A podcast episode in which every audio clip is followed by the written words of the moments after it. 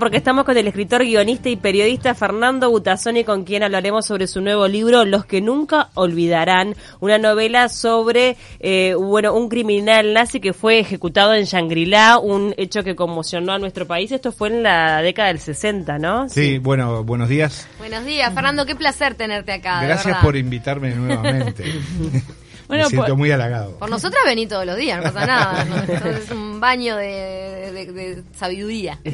¿Por qué investigar y escribir sobre este caso ahora? Bueno, este, en realidad no es ahora, ahora sale el libro, pero yo lo estoy investigando desde hace varios años, ¿no? Este, el origen es muy curioso porque eh, yo estaba sentado en, un bar eh, tomando café, cosa que suelo hacer, tomar café solo en los bares y eh, una señora se sienta en una mesa cercana y abre una revista y ahí yo leo estrenan musical sobre Cucus. Este, y ah, yo conocía el nombre, yo me, resonaba, yo sabía que el tipo había sido asesinado. Y me puse a investigar y descubrí que el hombre era un eh, héroe letón, un gran aviador, que había colaborado con los nazis y se había convertido en un criminal de guerra. Y, entonces, y después fue asesinado en Uruguay. Entonces me, resultaba extraño, ¿no? Que en Letonia hicieran una comedia musical sobre un criminal de guerra que había sido asesinado. Como disparatado suena, ¿no? Totalmente. Pues ¿Qué, onda? muy bizarro, ¿no? Sí, muy este, bizarro. Entonces me puse... Eso es para mí, dijo. no, no fue así, no, no. Me puse a investigar, investigar, investigar y bueno, descubrí una historia extraordinaria que estaba totalmente distorsionada y mal contada y que era desconocida para la inmensa mayoría de la gente y que era un capítulo de la historia reciente del Uruguay que me parecía importante este, estudiar y conocer y bueno, dar a conocer los, este, los hallazgos que hubiera, ¿no? Claro, y ahí descubriste un poco cómo fue la historia de este personaje, porque en realidad él este, fue supuestamente un criminal nazi este, que, que finalmente fue asesinado en un operativo, como decía Cami, limpio este por, entre comillas. Usé la palabra limpio porque no cayó nadie. Claro. Bueno, no, vamos a, deschavar mucho, pero, pero, el limpio en el sentido de que... Que no generó otras muertes ah, específicas. Efectivo. Efectivo. Ahora estoy usando la palabra correcta. No, pero una operación quirúrgica típica del Mossad. Claro, que, van directo... No fue muy, no fue muy limpio. no, pero que van directo a, bueno, a, una, este, a un objetivo. Sí, yo esto lo voy a contar porque está en la primera página del libro. Además, yo tengo la costumbre de que la... El, eh, lo que pasa en la historia yo no la oculto, la cuento de entrada. si al que, al que le interesa saber cómo pasó lo que pasó, que lea el libro. Si quiere saber qué fue lo que pasó, se lo cuento de entrada y no tiene que leer el libro. Es más, lo puede leer parado en la librería y no lo tiene que comprar. Mm. Pero lo interesante es cómo ocurren las cosas. Entonces, este era un señor eh, que había sido un criminal de guerra, pese a que él y su familia lo negaban. Eh, que fue atraído hacia Uruguay de manera, digamos, eh, tramposa por un agente secreto del Mossad que se hacía pasar por un empresario austríaco y acá lo mataron a martillazos. Entonces no fue muy limpio. Literalmente no fue limpio. Exacto. Y, pero hubo una cosa graciosa que fue, graciosa, digo, graciosa para mí, que fue que ellos tenían que, la orden era ejecutar a este, a este señor eh, antes de determinada fecha que era antes del primero de marzo de 1965. ¿Por qué motivo antes de esa fecha? Bueno, por razones que se explican en el libro que tienen que ver con la política europea y con la impunidad de los nazis. Había un proceso legal en Alemania en la cual el Parlamento alemán se disponía a votar la prescripción de los crímenes de guerra. Claro. Entonces, eh, el Estado de Israel no estaba dispuesto a que eso ocurriera.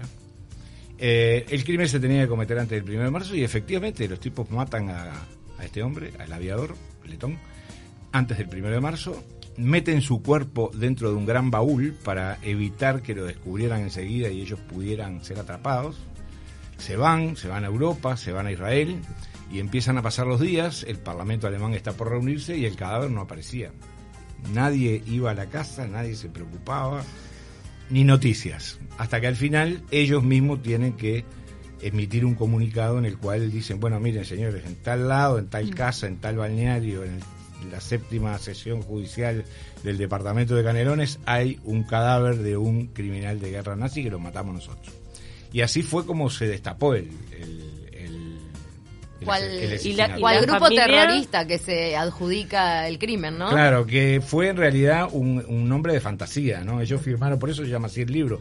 Los que nunca olvidarán era el, nombre del comando que se pusieron ellos, pero en realidad no era, no existía eso, era un, grupo operativo del Mossad. ¿Y este hombre que fue asesinado estaba con su familia aquí en Uruguay? No, este hombre vivía con su familia en Brasil. Ah. Él tenía mujer, hijos y eh, pero había un objetivo de no agarrarlo en Brasil y sí poderlo ultimar acá. Sí, en Brasil no se podía. Este, bueno, no. Eh, este, en Brasil no se podía porque las, eh, las condiciones de seguridad de los judíos brasileños eran muy delicadas. Eh, había habido amenazas muy importantes. Y en Brasil había habido un golpe de Estado unos meses antes eh, con lo cual también operar en Brasil podía significar represalias muy fuertes. Mm. Interesante como vos también haces mención de la coyuntura en Uruguay, ¿no? Que también de alguna manera colaboraba a, que el hecho eh, fuese ejecutado acá, la coyuntura que había en Uruguay. Y sí, porque un país este Tranqui. apacible, este fíjate que el presidente del gobierno, que era eh, Giannatasio, había muerto 15 días antes o 20 días antes de manera imprevista. Hubo un cambio de, mando ahí, este, sin ningún tipo de remesón, no pasó nada, es decir, todo tranquilo. Por lo tanto, era un país eh, que además era el único de la región que ofrecía ciertas garantías, porque en Argentina estaba todavía la llaga de lo que habían hecho con Eichmann, que lo habían secuestrado ilegalmente y se lo habían llevado para Israel. En Paraguay estaba lleno de nazis porque Stroessner era hijo de alemanes. Decía, en esa época por, por el cono sur sudamericano había un emporio de nazis, ¿no? Exactamente. Ahora... Y, Uruguay era como una especie de este lugar que ofrecía mucha más seguridad y yo creo que ellos supusieron que los servicios de inteligencia uruguayos eran lo suficientemente torpes como para no, desarmar nunca la madeja. Bueno, creo que no, no tanto, ¿no? tanto. porque este, la madeja lograron... Es como una película de los hermanos Cohen, ¿no? Porque en realidad este son dos o tres policías panzones con lápiz y papel que en Montevideo se ponen a, entrecruzar datos y, en 48 horas se este, tenían más o menos claro cómo había sido todo. ¿Podemos repasar un poco quién fue Kur, porque me, cuesta mucho el apellido, ¿sabes? Kukurs. En realidad se pronuncia, en letón se pronuncia Sukurs. Ahí va. Y quiere decir azúcar. Mira. Bueno, azúcar. Él era un criminal de guerra nazi, pero ocupaba un lugar importante en, este ranking de los peores criminales para el Mossad y para los israelíes, para los judíos en general. No, eh, era un hombre muy famoso en, en, Europa porque era uno de los grandes pioneros de la aviación. Eh, se puede decir que era de los cuatro, cinco o seis más importantes pioneros de la industria aeronáutica mundial.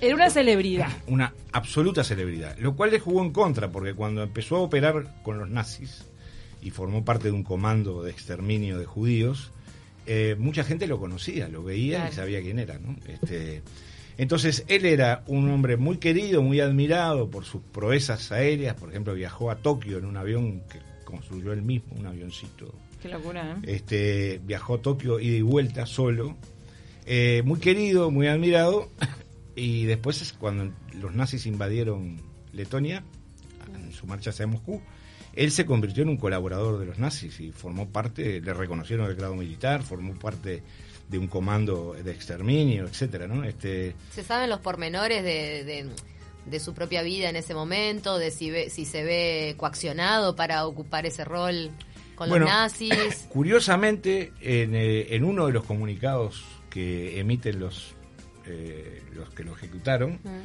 dicen exactamente eso, que él no, no tenía por qué, no tenía ninguna coacción para eh, cometer las atrocidades que cometió, que fueron terribles. Yo no las voy a relatar acá, pero no es que simplemente el hombre mató gente. No, también teniendo en cuenta que muchas veces los nazis cuando invadían países realmente había personas a las que prácticamente las obligaban a, trabajar para ellos. Recordemos que eh, muchas coartadas que ellos utilizaron en, los juicios, ¿no? Los de Nuremberg, mm. grandes coartadas eran yo cumplía órdenes, ¿no? Sí, claro. La obediencia de vida. Ahora, Fernando, ¿cómo haces vos cuando te enfrentás a un caso de este tipo? Eh, lograr encontrar la verdad. ¿En, qué fuentes te basás, teniendo en cuenta que, bueno, hay muchas, obviamente, versiones internacionales que me imagino que deben estar cruzadas y además es, es un hecho que está relativamente alejado en el tiempo? Bueno, básicamente con documentación, ¿no? Este, creo que justamente los hechos que están alejados en el tiempo permite que la documentación se pueda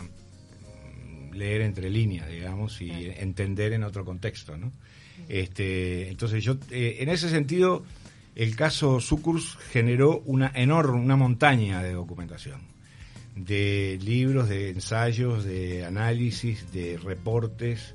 Eh, bueno, estaba toda la prensa, está toda la prensa de la época, que es un material fantástico, porque en realidad durante las primeras 48, 72 horas, las versiones de prensa que salieron en Uruguay eran totalmente puras, digamos, no contaminadas por nada, eran simplemente relatos de los hechos, fotos del, lugar del crimen, este, etcétera, etcétera, ¿no?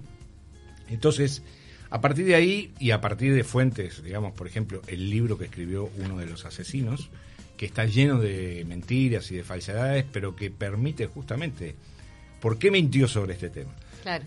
Porque hay pequeños detalles que permiten detectar una mentira este, a partir de la documentación posterior. Y entonces uno se pregunta, bueno, ¿por qué mintió sobre este tema? Y con paciencia se llega a descubrir. La, coartada individual de cada uno. Porque ahí no está eh, dicha la verdad, sino que hay un dato falso colocado en el lugar, ¿verdad? Más allá de que, obviamente, un libro escrito por un agente secreto, nadie va a pedir que sea sincero, ¿no? Este, Recién decías que no, que no ibas a repasar las atrocidades que cometió este hombre, pero también muchas veces este como que pones en paralelo los conceptos de justicia y venganza. En este caso, ¿pensás que la venganza hizo justicia? Yo, yo, a ver, yo tengo una posición muy formada sobre eso, pero creo que lo correcto es que cada lector se forme su propia opinión. Es decir, que cada lector decida si el asesinato de Herbert Zucker fue un acto de justicia o un acto de venganza, digamos, sin, mayor trascendencia, o un acto de venganza que terminó haciendo justicia. Mm. Hay muchas variantes. Yo las planteo en el libro y además planteo mi, mi digamos, mi postura. de no este de no decirle al lector lo que tiene que pensar del episodio. Me parece que el episodio en sí se puede, a ver, el episodio en sí tiene una realidad y después abajo de esa realidad hay muchas verdades. Que en realidad la, eh, la realidad lo que hace es tapar esas verdades. Por ejemplo, cuáles fueron esas atrocidades. Mm. Por ejemplo, qué pruebas había de que Herbert Zuckers había participado en esas atrocidades. Por ejemplo, los nombres de quiénes fueron los, eh, los que testimoniaron contra él, mm. etcétera, etcétera, etcétera. ¿no? ¿Cuál es la historia de los asesinos? su historia personal, dónde habían nacido, qué habían hecho hasta, hasta que Hitler invadió el este de Europa, este, qué pasó con sus familias. Yo creo que son elementos que van conformando una especie de rompecabezas. Y después la imagen resultante, creo que cada uno de los lectores la tiene que interpretar por sí mismo. Es lo que me parece que es lo más sano y lo más honesto, digamos no que tu trabajo siempre tiene un corte periodístico, ¿no?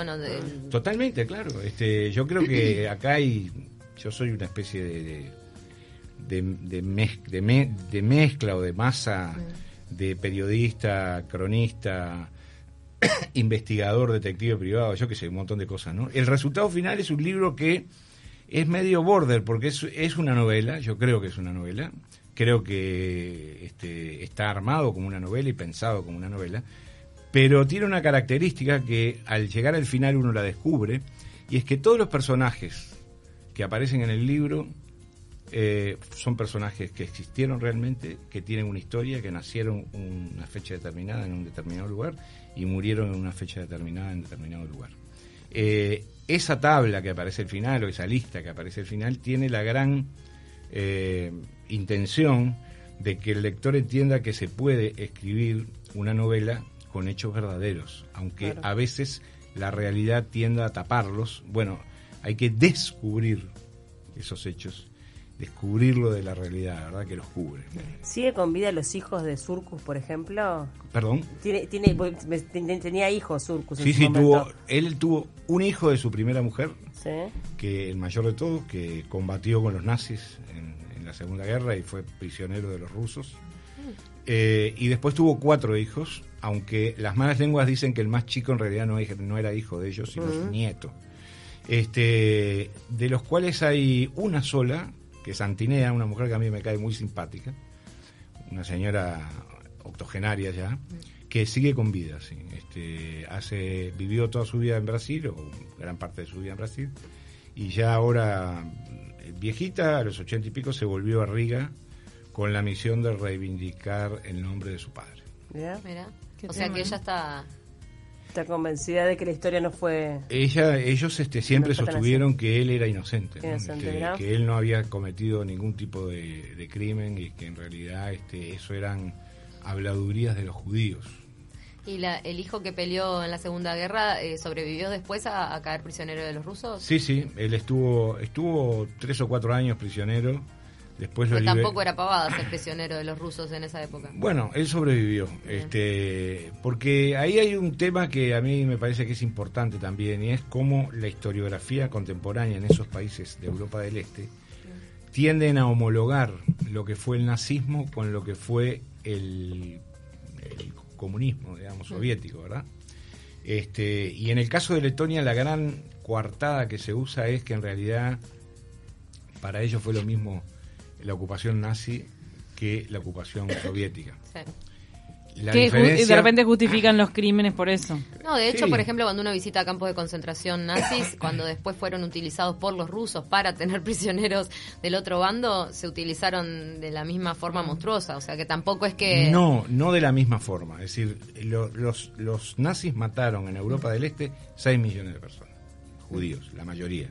Sí más algunos cientos de miles de, homosexuales, comunistas, eh, los soviéticos no tienen esas cifras, ni de muertos, ni de... Este, es decir... No hubo un plan de exterminio. Esa es la diferencia enorme. Y es más, el, el, gran, este, la gran coartada de los letones pro-nazis mm. para justificar la invasión y, la ocupación de su país era que en realidad los alemanes venían a liberarlos del yugo comunista. Eh, Claro, para eso, digamos, tuvieron que hacer determinadas cosas, ¿no? sobre todo matar a... En Riga había aproximadamente 50.000 eh, judíos cuando comenzó la guerra, cuando la ocuparon los alemanes.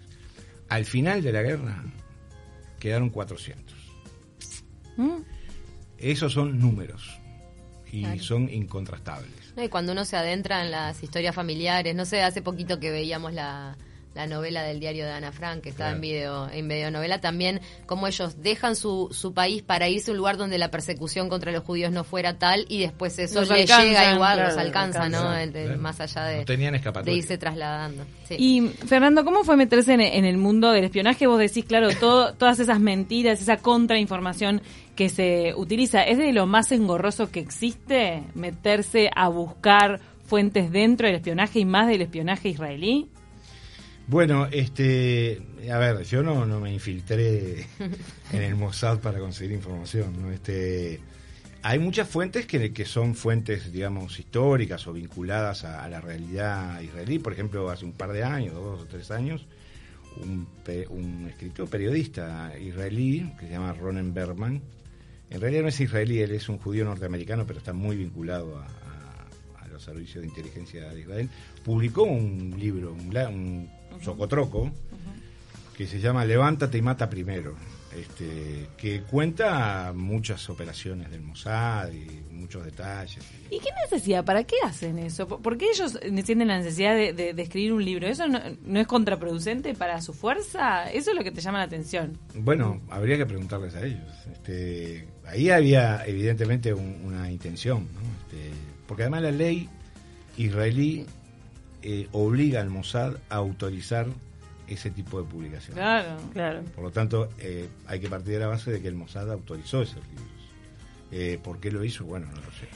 Bueno, en el libro obviamente la idea es que la gente lo pueda adquirir y lo pueda leer y entender, pero hay alguna terminología eh, que no sabemos bien a qué te referís y, Cami estuvo haciendo una, selección de algunas palabras, capaz que puedes ayudarnos. La terminología propia de los espías israelíes, como por ejemplo esta palabra sayanim.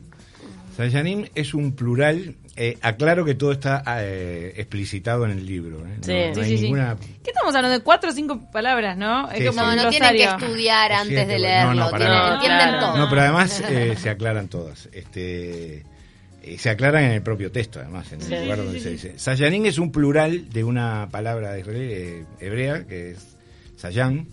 En realidad no es, es una palabra que, sobre todo, utilizada en el Mossad, ¿no? que quiere decir colaborador. Mm. Un sayán es un señor, que puede ser una señora, que puede ser Camila, por ejemplo, este, que es insospechable, que trabaja en una radio, es periodista, etcétera, pero eh, cuando es necesario colabora con los servicios secretos israelíes. Un sayán no tiene por qué ser judío. En general lo son. Pero no son espías, son colaboradores de los espías. Sí, exacto. Este, y sus tareas en general son muy este, puntuales por ejemplo, en el caso de los colaboradores uruguayos en Montevideo, eh, ellos no supieron nunca eh, para qué estaban colaborando.